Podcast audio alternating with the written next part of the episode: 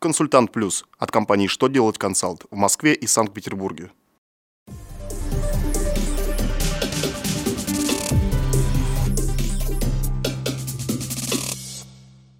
Добрый день. Для вас работает служба информации телеканала «Что делать ТВ». В студии Александр Трифонов и в этом выпуске вы узнаете. Какие АКВЭД указывать в документах по взносам на травматизм?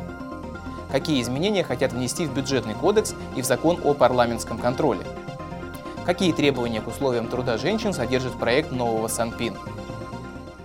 Итак, о самом главном по порядку.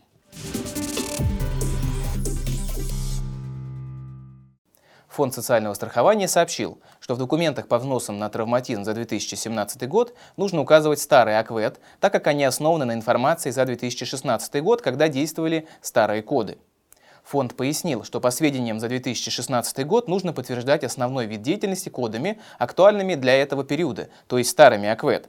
Крайняя дата подачи документов сдвигается на первый рабочий день, следующий за датой, установленной общими правилами. Поскольку 15 апреля выпадает в этом году на выходной день, документы нужно представить в Фонд социального страхования не позже 17 апреля.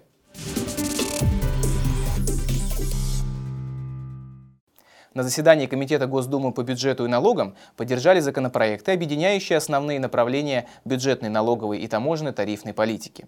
Авторы законопроектов подчеркнули, что объединение налоговой, бюджетной и таможенно-тарифной политики необходимо, так как они являются частями экономической политики государства.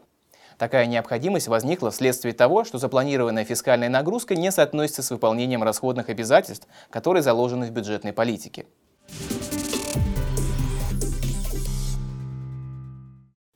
На портале проектов правовых актов опубликован проект новых требований к условиям труда женщин. По новому Санпин, предложенному Роспотребнадзором, беременным сотрудницам можно будет работать за компьютером не более трех часов в день, а для работающих матерей с маленькими детьми должны быть оборудованы помещения для кормления и переодевания детей. Новые правила исключают работу беременных сотрудниц с биологическими агентами, которые могут повлиять на развитие плода, если у них нет иммунитета к этим агентам. Если новый документ будет принят, он вступит в силу уже в этом году.